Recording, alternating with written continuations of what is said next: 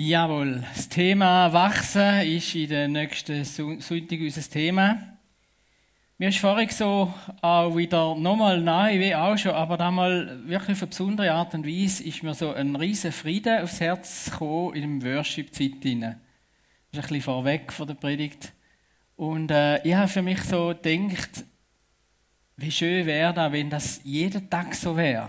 Irgendwie, so die Gegenwart von Gott einfach geniessen und ich tue dann manchmal singen oder manchmal auch nicht singen, aber ich, tue, ich bin immer mit Gott zusammen irgendwie. Und, so. und, und dann habe ich wieder den Eindruck gehabt, ja, vielen von uns, wo wir da sind, geht es so, dass es entweder ein zugedeckter Alltagsfluss ist oder vielleicht für die einen auch von uns wie einsame Tage, wo man aber wie Gott in dieser Form nicht erlebt.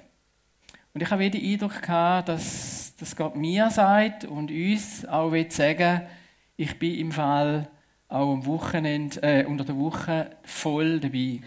Der entscheidende Punkt ist nicht, ob wir jetzt gerade Stress haben oder Einsamkeit, sondern der entscheidende Punkt ist der, wie unser Herz zu Jesus ist. Und er spricht dir zu und er spricht uns allen zu, dass er uns einen tiefen Frieden gegeben hat und immer wieder neu gibt und dass der, das Herz, wo eigentlich alles bestimmt, in einem Stress oder in einer Einsamkeit inne kann trotzdem auch außerhalb von einer Worship-Zeit oder Gottesdienst einfach da sein. Und er will da sein. Es geht nur darum, dass wir im Herz uns eindocken, immer wieder neu, auch im Alltag. Und vielleicht ist das gerade auch ein Hauptthema im Blick auf Wachsen oder steht über allem. Wie können wir wachsen in dem, dass egal was um uns herum läuft und uns beschäftigt, in der Tiefe von unserer Seele Gegenwart Gottes mit einem Frieden und mit Herrlichkeit ist. Auch egal, wie wir uns fühlen. Doro hat es gesagt, es ist eine neue Reihe, wir haben ganz viele verschiedene Themen. Heute soll es vor allem um den Bibelvers gehen. Upsla, ich mache ein bisschen Gumpen und gehe wieder weiter nachher.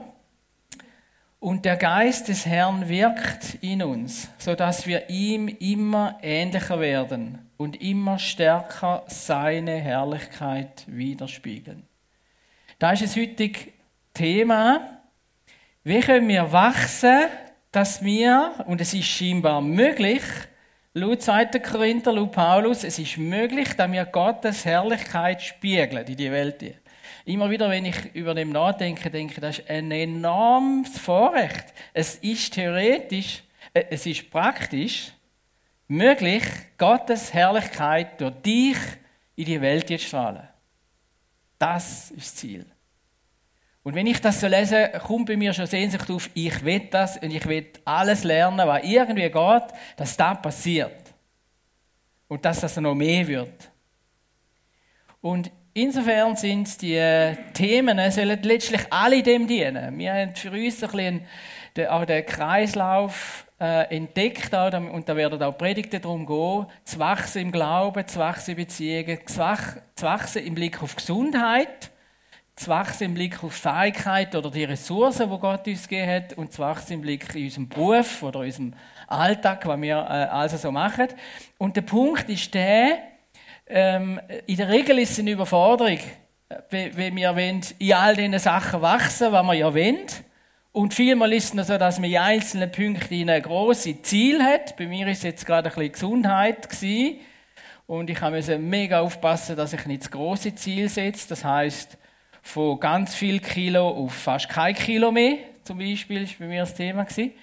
Und das kann demotivieren, oder? Aber das Ziel ist für unsere Predigten, dass jedes von uns immer wieder neu überlegt, was könnte der nächste Schritt sein, wo Jesus will, dass ich einen Schritt weiterkomme. Ein Schritt weiterkommen. Und vielleicht auch einfach die Überlegung, okay, auf welchem, in welchem Bereich.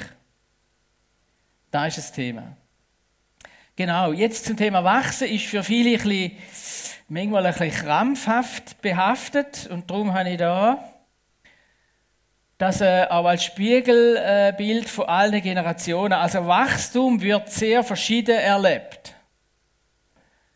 Zum Beispiel fürs kleine Baby ganz links raus ist Wachstum, vielleicht sogar als einzige Lebensphase oder fast das einzige, ähm, ist null Problem, weil es geht alles von selber. Und wenn es nicht geht, dann plären wir einfach, bis dass man da überkommt, was man will, oder? Viele Erwachsene nehmen das mit ins Erwachsensein, aber es ist eigentlich noch nicht die Reife, wo, Gott uns trainieren, äh, führen. Genau.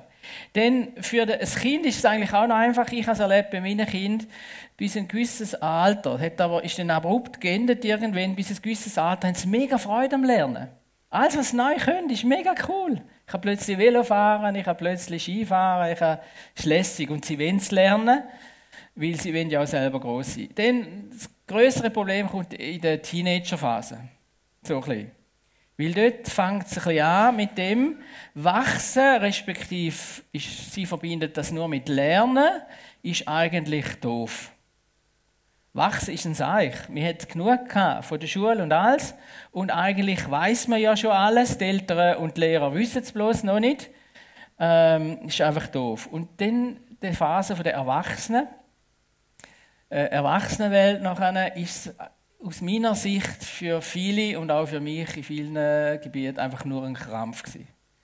Wir sollten wachsen in der Ehebeziehung, wir sollten lernen und wachsen in der äh, Kindererziehung, wir sollten im Beruf wachsen und weiterkommen und wir sollten, weiss der Gucker war noch alles lernen. Ist eigentlich ähm, krampfbehaftet, das Wachsen. Und die Seniorenphase, die nehmen es meistens ein bisschen ruhiger, weil sie sagen, jetzt haben wir ein Leben lang gelernt, wenn sie den auch haben.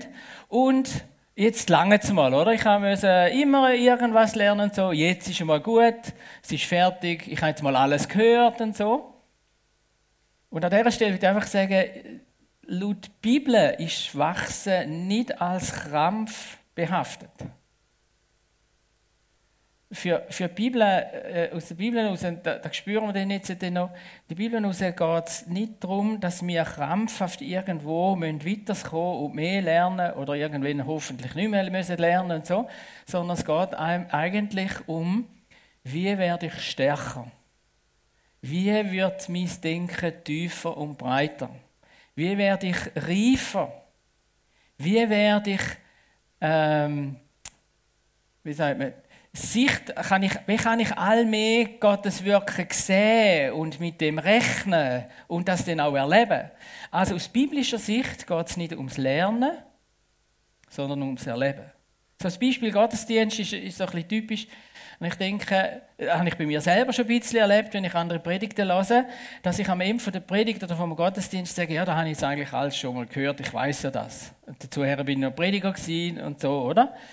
Aber es ist, wie wenn Gott in uns wird zusprechen, ah, es geht im Gottesdienst gar nicht um mehr Wissen oder Lernen, sondern es geht darum, dass du mich erlebst, neu erlebst, noch mehr erlebst als bisher. Und das ist ein ganz äh, anderes Teil. Und ich wünschte mir, dass Jeremia 17 Wirklichkeit für uns wird, das heißt vom, Ursprung sagen von einem Mann, aber eigentlich könnte man sagen von einem Mensch. Gesegnet ist der Mensch, der sich auf den Herrn verlässt und dessen Zuversicht der Herr ist. Und den kommt's, der ist wie ein Baum, am Wasser gepflanzt, der seine Wurzeln zum Bach hinstreckt. Denn obgleich die Hitze kommt, fürchtet er sich nicht sondern seine Blätter bleiben grün und er sorgt sich nicht, wenn ein dürres Jahr kommt, sondern bringt ohne Aufhören Frucht. Das ist eigentlich das Ziel. Ohne Aufhören Frucht bringen. Ein starker Baum in dieser Welt äh, sein, wo nicht so schnell etwas kann. Und da ist Wachstum in der, in der tiefsten Form vom Glauben. Das heißt, Wachsen im Glauben ist, ist der entscheidende Punkt. Ich weiß noch, so als ein Beispiel dazu, ich habe ganz viel Unterricht gemacht. Fast 30 Jahre lang habe ich Teenager unterrichtet. Und ich habe sehr, sehr, sehr schlaue Teenager gehabt. Ich habe sehr ähm, noch junge Teenager gehabt, äh, und so weiter. Aber das zu verfolgen, was aus ihrem Leben geworden ist, von denen, wo, wo sich an Glauben gehängt haben, wo Gott Vertrag geschenkt haben, wo die Ausgangslage völlig gut klar war. Und zum einen sind es Bäume geworden, wo, wo, wo ähm, nichts so schnell umkehren kann. Und ich habe einen Jungen vor Augen, der beschäftigt mich bis heute, das ist jetzt schon länger her, aber beschäftigt mich heute. Das ist der Gescheitste, den ich je hatte. war wirklich gescheit Haus. Der hat in der Schule auch alles können und so. Ist auch kommunikativ gut gewesen, beziehungstechnisch gut. Aber er hat so wahrscheinlich Ende Unterrichtszeit äh, angefangen, auf die schiefe Bahn zu kommen, hat angefangen zu kiffen, hat sich mit Jungen zusammengetan, die ein bisschen randaliert haben und so. Und das ist so weit gegangen, als er den Unterricht abgeschlossen hat, hat er keine Lehrstelle gefunden wegen seiner Art. Ähm, und wegen seiner Tätigkeiten, wo er bereits mit der Polizei schon sehr viel zu tun hatte. Er hat irgendwo können als Hilfsarbeiter anfangen und so. Und ich habe ihn dann zehn Jahre nach dem Unterricht, so in den 30er Jahren, mal getroffen. Und ist eigentlich ein Frack gewesen. Er hat fast nicht mehr können reden oder so ganz langsam hat man es gemerkt von der Droge her. Er ist, ähm, ich weiß nicht, beruflich überhaupt nicht können schaffen und so äh, fast keine Beziehungen gehabt und so. Und das hat mich so tief beschäftigt und dachte, was für ein Unterschied, wenn, äh, wenn man als Junge ähm, verwurzelt ist im Glauben und in dem auch wächst oder eben, ob man das nicht hat. Und das führt uns gerade auch schon in den ersten Punkt, wo wir drin sind. Was, was braucht es denn, dass man wachsen und was was passiert denn alles, dass wir plötzlich eben nicht wachsen und irgendwo mal sind, wo wir nicht sein wollen? Und ich habe eine Bibelstelle gefunden, wo, wo ich, aus, ich persönlich fast nicht drum herumkomme. Das ist nämlich Matthäus 13. Und zwar hat, hat Jesus seine Jünger viermal in Gleichnis geredet. Und gerade bevor, äh, bevor er es denen erklärt hat, hat er den Jüngern hat er ihnen gesagt, wo noch andere dabei sind, das Wort Gottes, also es ist ein Seemann, wo ein Wort ausstreut vom Reich und das eine geht auf den Boden, auf den Weg. Der Teufel kommt oder Vögel kommen und reißen es weg. Das eine geht auf Felsen, es macht keine Wurzeln und stirbt. Das andere geht unter Dornen und es, und es wächst, aber verstickt.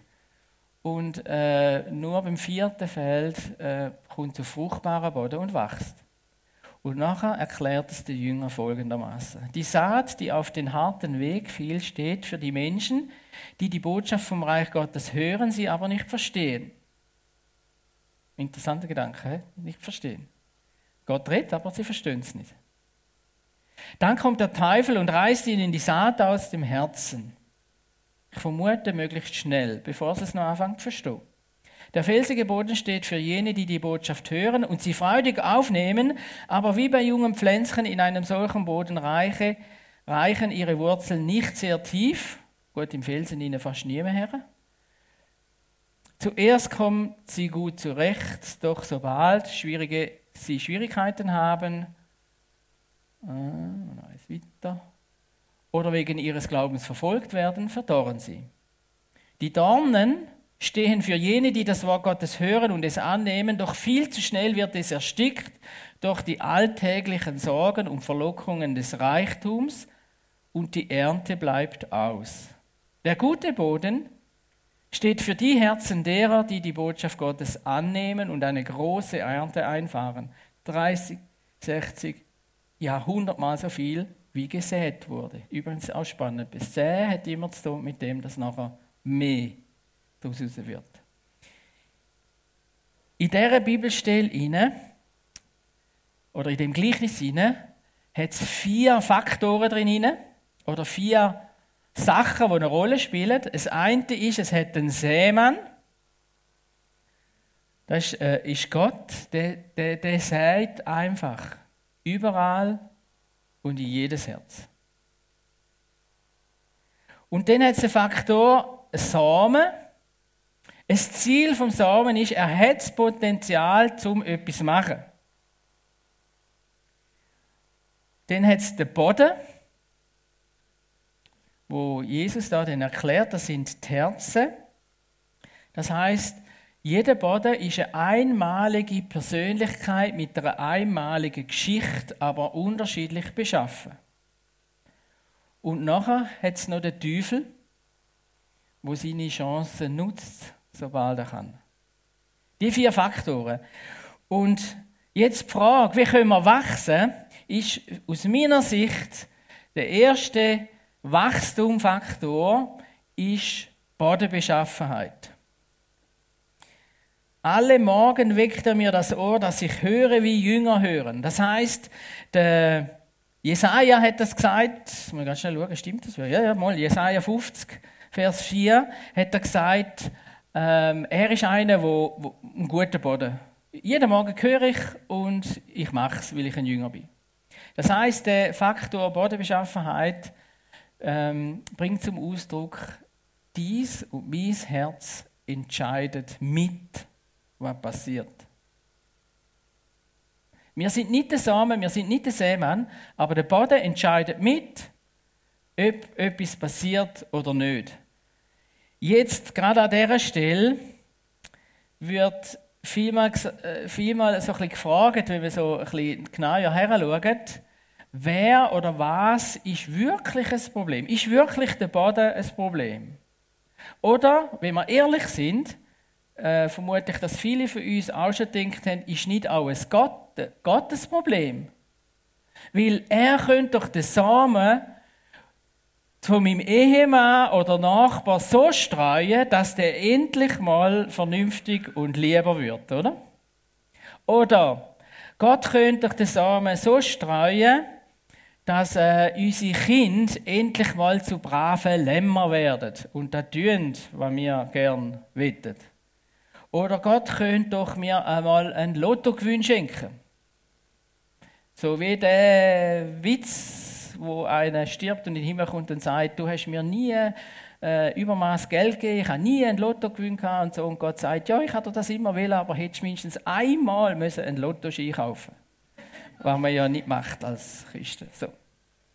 Genau. Also ich habe übrigens mal einen Lottoschein gekauft. Ich habe einmal. Und, und ich habe mit Gott, oder wir haben wirklich die gehabt, mit Gott ist da, der, der Dings ist so hoch gewesen. Aber nur einmal. Und auf jeden Fall haben wir gesagt, wir verschenken mindestens ein Drittel bis die Hälfte ins Reich Gottes. Wir haben auch ein paar Sachen gewusst, wo wir so Freude hatten, wenn Gott da etwas schenkt, oder? Und dann einen Großteil würden wir den Kind verschenken und einen Teil fürs Alter. Und ich und das hätten wir gemacht. Und wir hätten hier wahrscheinlich Millionen oder so gewonnen. Auf jeden Fall habe ich dann beim Nachrechnen gemerkt, wenn ich nicht mehr müsste arbeiten und ein Drittel kommt der Staat über, ein Drittel kommt das Reich Gottes über und meine Kinder kommen etwas über, dann, äh, dann lange die Million nicht. Oder? Also ich brauche mindestens zwei Millionen. So. Oder eigentlich, wenn ich weitergerechnet habe, bräuchte ich 3 Millionen. So. Ähm, weil, weil ja, es muss ja das Geld dann nur schaffen und sie und so. Äh, item. Auf jeden Fall, es wäre eh nicht genug gewesen. Wir haben auch nichts gewonnen und äh, das macht auch nichts. Aber die Frage ist, wer weiß genau das Problem? Also Gott ist definitiv nicht, weil es heißt, und ich finde das sehr, sehr, sehr wichtig, es heißt in dieser Stelle, er streut überall her. Und übrigens, er strahlt, solange wir leben. Er redet. Die Frage ist, ob wir hören. Er, er redet nicht nur im Sinn von, äh, jetzt lernen mal, sondern der Samen ist ja etwas, er wird so, so, zu uns reden, dass in unserem Leben und Herzen etwas passiert, etwas, etwas Neues daraus wächst, etwas Wunderbares wird für uns und für andere. Also, und das macht er andauernd. Und übrigens, da merkt man ja gerade, der Samen ist auch nicht das Problem. Der Samen, jeder Samen, der gestreut wird vom Seemann, hat das Potenzial, ganz viel Frucht zu bringen. Jeder. Der Samen ist nicht das Problem. Das heißt, wir können nicht sagen, ja, Gott, Gott redet bei anderen redet so stark, dass die dann ganz viel Wunder erleben. Und Kishona, äh, respektive ehemals Kishona Buchs, ein Neuland haben wir gehört. Die können jetzt mit viel Geld einen Neubau bauen. Übrigens, wir haben nicht so viel Vorratsgeld im Moment. Aber nein, das Potenzial vom Reden Gottes ist bei jedem Gläubigen genau gleich. Da führt ganz, ganz viel Wunder noch passieren, wenn es denn wirklich in unser Herz würde einkommen. Genau, also, darum aus meiner Sicht eindeutig der Bodysproblem. Übrigens, der Teufel ist auch nicht das Hauptproblem. Ui, gefährliche Aussage. Zum Glück läuft kein Livestream. Aber der Teufel ist nicht das Problem. Eigentlich. Klar ist er ein Problem, er plagt uns. Und er nimmt alles weg, wenn wir nicht aufpassen und so. Aber wenn wir es zulassen, dass Gottes Rede in unser Herz geht, dann kann er es nicht wegnehmen. Punkt. Ist ein armer Kaib eigentlich. Aber leider nicht, weil er so viel auf anders trifft. Okay, also wenn der Boden das Problem ist, dann ist die Frage, ähm, in dem Sinne, okay, also was, was steckt denn in dieser Bodenbeschaffenheit von meinem persönlichen Leben? Und zuallererst, bevor ich die vier Böden noch mal ganz kurz anschaue für uns persönlich, möchte ich sagen, es gibt eine Grundlage, eine Grundlage, die den Boden aufmachen. Und wir müssen gar nicht mehr weiterreden. Und zwar habe ich das gemerkt, ich habe es schon mal an einer Stelle gesagt, der andere hat es vielleicht schon mal gehört, aber das ist mir ganz, ganz wichtig, darum werde ich es auch wieder mal sagen und wieder mal erzählen. Ich habe vor Jahren ähm, habe ich immer äh, ein bis zweimal im Jahr stille Tage gemacht und ich habe meine Prioritätenliste neu gesetzt und neu angeschaut und betet darum, was hat welche Priorität in meinem Leben. Und wenn ich die veröffentlicht habe, dann ist es so klar gewesen, die oberste Priorität als Pastor und guter Christ ist selbstverständlich Gott. An zweiter Stelle, da wird es schon ein bisschen schwieriger vielleicht, aber eigentlich, wenn man es öffentlich macht, ist so eine klare Ehe. So. An dritter Stelle kommen Kind, an vierter Stelle in der Regel der Beruf, an fünfter Stelle die Hobbys und dann geht es so weiter so ein bisschen, oder? Jetzt, wenn wir ganz ehrlich her schauen, habe ich das Gefühl, je nachdem, wie man den Arbeiter anschaut, ich bin nicht ganz sicher, ob der oben am Arbeiten steht oder ob nicht Schaffen erste Priorität hat. Oder wenn man anschaut, wie viel Zeit, qualitativ gute Zeit verbringt man wirklich mit Gott da unter der Woche und so. Man sagt, ich weiß nicht, ob das wirklich oberste Priorität hat und so. Und eigentlich ist das auch ein, ein Kummer von mir und mich hat es mal ganz, ganz tief getroffen, wo mir das begegnet ist und ich das gehört habe so und habe mir sagen, jawohl, da findet ein Fehler statt in dieser Prioritätenliste. Nämlich, wenn Gott Nummer eins ist, gibt es keine Nummer zwei. Wenn Gott Nummer eins ist, gibt es keine Nummer zwei, drei, vier, fünf. Weil Gott ist nicht, wird, kann eigentlich nicht nur Nummer eins sein, sondern er wird alles umspannen und alle Prioritäten, alle Lebensbereiche befruchten, segnen, weiterführen, bestimmen auf seine gute Art. Darum, wenn, wenn er Nummer eins ist über allem, dann gibt es keine Nummer zwei, drei, vier, wo man abhökeln kann. Sondern er steht über allem und da drunter gibt es allenfalls Prioritäten, wo man dann nicht nur nach Zeit und Kraft und Geld kann messen meistens, aber wo beeinflusst werden von, von der Nummer eins, von Gott. Und das ist eigentlich die große Frage, ob er das darf sein oder nicht. Dass er alles, da die Liste, die wir vorher gesehen haben, er darf den Beruf erfüllen. Ich gebe mich im Beruf so und lasse mich auch leiten vom Heiligen Geist und erfüllt von ihm. Und ich bin nicht anders im Beruf wie die Hai. Ich weiß noch, das hat mich tief, das hat mich wirklich tief getroffen an einer Beerdigung von einem von einer Frau, von einem ehemaligen Pfarrer, äh, oder respektive Krishona-Prediger, ist der Sohn gewesen, der ist so alt wie ich ungefähr, dort mal um die 50 herum.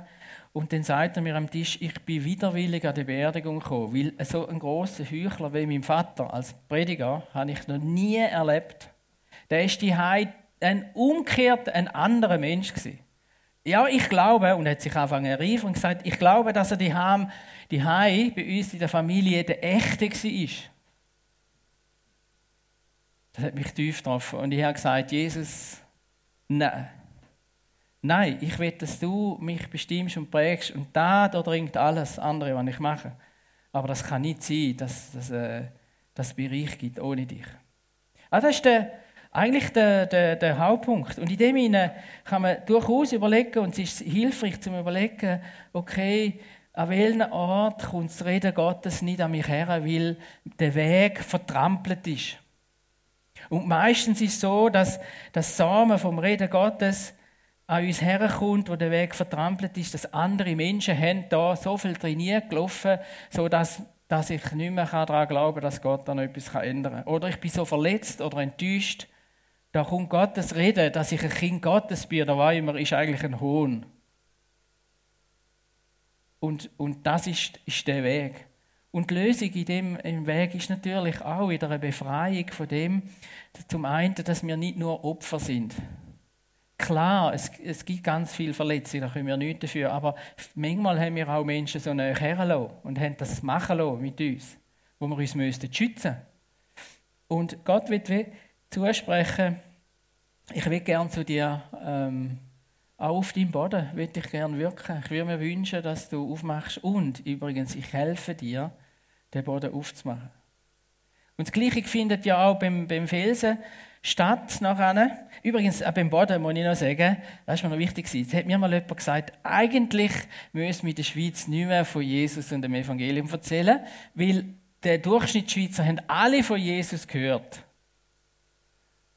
Die meisten Schweizer gehen, äh, durchlaufen entweder durch die evangelische Kirche oder katholische Kirche, laufen den Unterricht und dann wissen sie alles. Und das ist eigentlich ein Hohn, wenn man noch, noch äh, vor allem Freikirchler noch, noch von Gott erzählen und fragen und so. Und ich habe das Gefühl, das ist eine andere Form von vertrampeltem Weg, weil, weil ich glaube tatsächlich, dass viele meinen, sie wissen, um was das geht, aber sie lassen es erleben das persönliche Erleben nicht mehr zu, weil sie wie immunisiert sind durch das, was sie wissen oder was sie Angst haben. Okay, aber dann das andere beim Felsen, äh, bei dem auf felsigem Boden gesät ist, das ist der, das Wort hört und es gleich mit Freuden aufnimmt. Wie viel Mal in unserem Leben haben wir voller Freude Gott erlebt? Aber er hat keine Wurzeln in sich, sondern er ist wetterwendisch, wenn sich Bedrängnis, wenn Probleme kommen oder gar Verfolgung, ähm, um des Wortes willen oder um Jesu willen oder um Gott willen, so fällt er gleich ab. Vieles fängt mit einem Feuerwerk an, aber eigentlich ist es die Insel Malta. Ich weiß nicht, wer von euch schon mal auf Malta war. Ich leider noch nie, ich würde auch gerne gehen. Aber ich kann mir sagen, so, Malta ist eine Insel, wo alles Felsen ist. 1000 nach Christus ist alles bewaldet. Weiß man heute. Ist alles voll Wald. Und heute ist alles nur Felsen. Das heißt, ähm, es kann mal etwas gelebt haben, auch in unserem geistlichen Leben, aber wenn wir nicht weitergewachsen, dann werden die Bäume wirklich kleiner verfallen und wenn die Vegetation kleiner wird, ist irgendwann nur noch Felsen da und dort drauf oben kann fast nichts mehr wachsen. Und das ist da, was, was, ähm, ja, was Jesus sich wünschte, dass, dass da aufgebrochen wird und dass man das durchschaut. Vieles von dem, von dem Felsen, wo keine Frucht bringt oder wo, wo, ähm, wo wie nichts mehr wächst, ist zwar ein Freude im Moment, weil vielleicht äh, ein cooler Prediger hat das lässig gemacht und da hat mir uns irgendwie gefallen. Oder wir sind tatsächlich mal Jesus begegnet und nachher haben wir gemerkt, ah ja, aber wenn es nicht jeden Tag so ein Feuererlebnis ist, das ist mega schwierig und so. Und, und ich glaube, ein Problem liegt tatsächlich gerade bei unserer westlichen Welt, ein Problem auf dem Felsen oben würde ich so definieren, die Selbstverständlichkeit von dem, was wir haben. Und in dieser Selbstverständlichkeit von Gottes Reden und so, leben wir so ein bisschen in der ersten Weltproblem. Ich habe 20 Minuten, das war ein Artikel, und da sind Sachen aufgeschrieben, wo Leute tatsächlich so geschrieben haben und gesagt, an dem leiden sie, das ist ihr Problem. Und die erste Weltprobleme sehen wie folgendermaßen aus. Ich weiß nicht, wo ich meine Ferien verbringen soll. Auf den Malediven, tauchen oder in Afrika auf die Safari gehen. Riesenproblem. Erst Weltproblem. Auf dem WC habe ich keinen 5G-Empfang. Riesenproblem. Das Tram fährt am Sonntag nur alle 15 Minuten. Ich weiß nicht, wie es heute ist. Ein Riesenproblem. Das Münz passt nicht mehr ins Portemonnaie.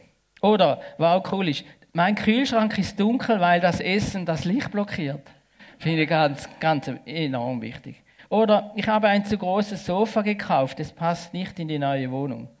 Oder ich habe vier Autos und ich muss immer den passenden Schlüssel suchen.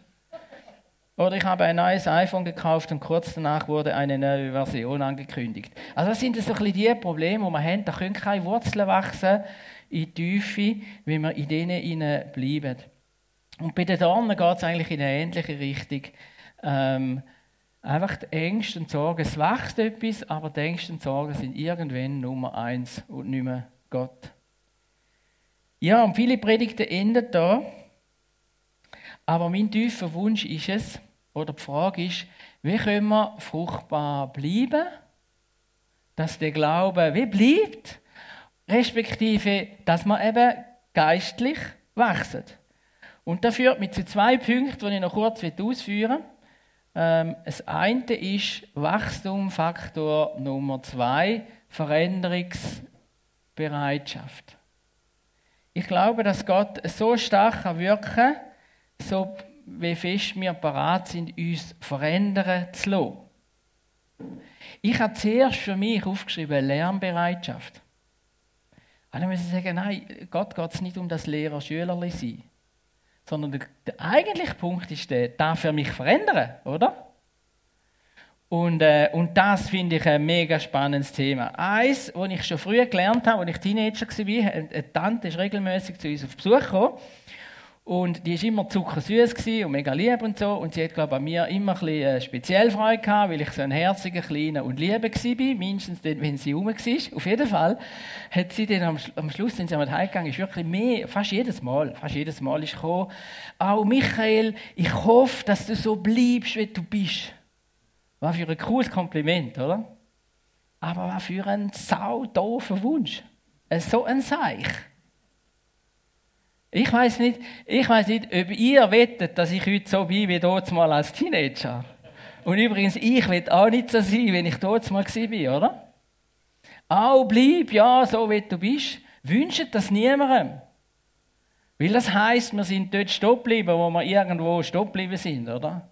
Sondern lasst uns wachsen, reifer werden, schlauer werden, durchaus auch aber lasst uns weiterzukommen. Und ich wünsche mir, weiterzukommen. Ich weiß noch, und das hat mich tief beschäftigt, Schindlers Liste. Ich weiß nicht, wer da mal gesehen hat, den Film. Uh, mega brutal. Da war äh, ein, ein Mann, der wo, wo Juden gerettet hat. Und unter anderem hat er Juden können kaufen, hat er sie gekauft und in eine Fabrik da und dort beschäftigt zum Munition machen, aber, aber, aber ohne, die Munition hat nicht funktioniert. Er hat einfach die Juden retten und hat auch gerettet, er hat, äh, glaube 1200, bin gar nicht mehr sicher, Juden hat er können so retten, über den Krieg aus. Dann Und dann am Schluss im Film steht geschrieben, äh, wenn er dann ins Auto steigt und dann fängt er an zu heulen, es ist aber alles vorbei gewesen, die Juden sind gerettet und er ist äh, äh, davor und so weiter, äh, nicht entdeckt worden in dem Sinne. Und er sitzt im Auto und briegt zutiefst und alle fragen, was denn sei und so. Und dann sagt er, ich, ich weiß eben nicht mehr ganz genau, wie viel äh, deutsche Reichsmark, aber ich meinte, er hat die Juden gekauft für seine Fabrik und dort gerettet für fünf Reichsmark, glaube ich, fünf oder zehn, ich weiß es nicht mehr. Und er sagt, ich hätte ja noch ein bisschen Geld gehabt, ich hätte noch ein paar mehr können kaufen. Wieso habe ich nicht noch ein paar mehr gekauft? Und einem berühmten Pastor Rick Warren, sein Vater, ist äh, über 90 gewesen, auf dem Sterbebett, hat ebenfalls predigt und gesagt, wieso habe ich nicht mehr Leute von Jesus erzählt? Ich hätte doch noch ein paar mehr können herausfordern und Jesus nachbringen. Und wenn ich noch ein mehr, hat es ein Lied gegeben aus dem, wo der sagt, noch ein mehr gesagt hätte, dass Jesus ihn liebt und gern mit ihm zusammen, ein mehr. So, das war sein Lied im Alter. Und, und ich habe für mich jedes Mal gedacht, ja, ich will auch so werden. Ich will jetzt schon lernen, möglichst gut das Reich Gottes in die Welt zu bringen, aber ich will nie zufrieden sein, nicht im Sinne von unzufrieden sein, sondern Sehnsucht haben nach mehr. Das ist der Punkt von, von Thema Veränderungsbereitschaft. Und wir können ja jetzt im Blick auf den, auf den Neubau noch schon jetzt in, in ähm, Furtbach durch, ähm, haben wir ja die riesige Gelegenheit zum, zum Lernen, zum uns zu verändern. Das ist mega cool. Welche Gemeinde hat die Chance, äh, Veränderung zu lernen, dass jedes muss überlegen, wo dann er denn sitzt. Und es ist noch keine Tradition, wo dann er sitzt. Ich finde das Prediger mega cool. Ich habe mal in einem Seminar, oder nicht ich, ein anderer, hat den, den Lehrer gefragt, es ist um Change Management gegangen, um Veränderungen, Zeug und so, gefragt, wie man etwas Neues macht. Wie lange bleibt kann man da wach behalten, dass sich nicht wieder falsche Traditionen dann einschleichen? Und ich weiß, der Lehrer hat überlegt, äh, nicht lange überlegt, aber hat schnell dick geschaut und gesagt, er vermutet ungefähr eine Woche. Nach einer Woche, nach ein, zweimal erleben, werden bereits schon die ersten Traditionen so sein, dass man fast versucht ist zu sagen, ja nein, das hat man schon immer so gemacht. Nein, nein, der Kaffee muss hinten links, holt man den raus und nicht hinten rechts. Nein, das ist eigentlich, das ist schon mal passiert. Das ist mein Stuhl, da sitze ich immer. Jemand hat gesagt zu einem Gast, der das erste Mal im Gottesdienst war. Dort bin ich verrückt worden. Einen heiligen Zorn hatte ich, aber einen rechten. Item. Auf jeden Fall, wir haben Gelegenheiten zum Lernen.